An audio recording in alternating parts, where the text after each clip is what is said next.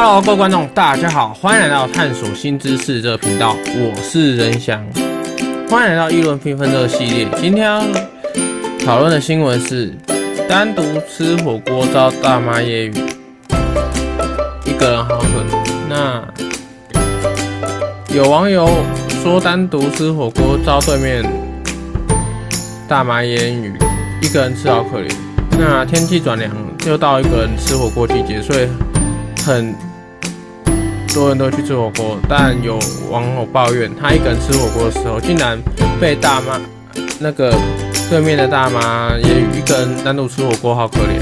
那他听了相当傻眼，也遭网友挞伐。那原来是在爆料说公社的发文，那他说他一个人。前往去吃火锅，吃到一半，对面来了一对刚点完餐的母女。没想到，该位妈妈突然大声跟女儿说：“你觉得那个朋友好奇怪，一个人吃火锅滑手机，真的超奇怪。大概是想吃锅找不到人陪她来吃。”女儿听完后也没有。任何回话，而那坐在对面的原 po 或感到有些尴尬。后店里有不少人都是自己个吃火锅，让他有点想问：所以我们都超怪，一个人吃火锅是怪物吗？就只是想一个人安安静静的吃火锅，这样有什么奇怪？那这个发文曝光后。很多网友力挺原 po，认为单独吃饭可以慢慢吃，不需要等对。一个人吃饭是很享受的事，一个人吃锅是怪物的。有人说加一，那有人说他是自己习惯有人陪，所以跟他不一样的类型的人就觉得别人怪。其实一个人吃火锅很享受，而有人说生了三个孩子后就想要一个人吃火锅，当妈后一个人。能够好好吃饭不被打扰是多么幸福的事。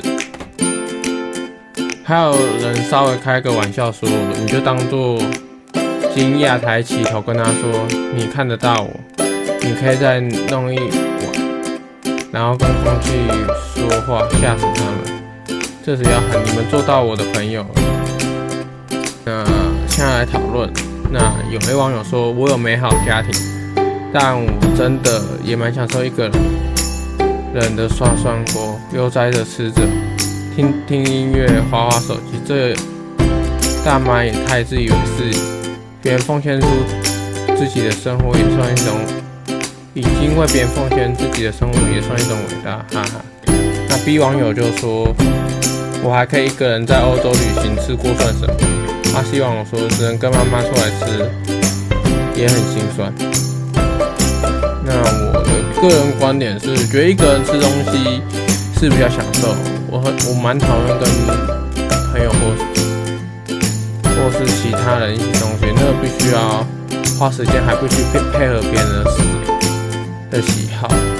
那尤其是选择一个人吃锅，就不会因为与同学或是朋友聊天，喷溅到其他人的火锅，那比较干净，也比较可以享受宁静。那我觉得像妈妈说一个人吃，就是这篇文章的妈妈说一个女儿吃东，跟女儿说一个人吃东西很可怜。那这位妈妈未来就不能一个人吃东西，因为以这位妈妈的立场来说的话，她觉得一个人吃东西很可怜。那妈妈一个人就不要进食嘛，因为一个人吃东西是很可怜的事嘛。因为一个人在外面吃东西很可怜，依照她的说法的话，就不能在外面一个人吃东西。她只要一个人在外面的时候就不能吃东西，要不然我感觉很可怜。那其实应该事情不是这样，每个人的想法不同，一个人吃东西他的喜好跟自由，我觉得也没什么。那比较，这是比较轻松的新闻话，只是每个人想法不同，我觉得也不用去说别人什么，就这样。我是人想，如果喜欢议论纷纷的系列，就是讨论娱乐新闻，就是一些各种新闻比较奇怪的东西，你们也可以投稿来跟我讲。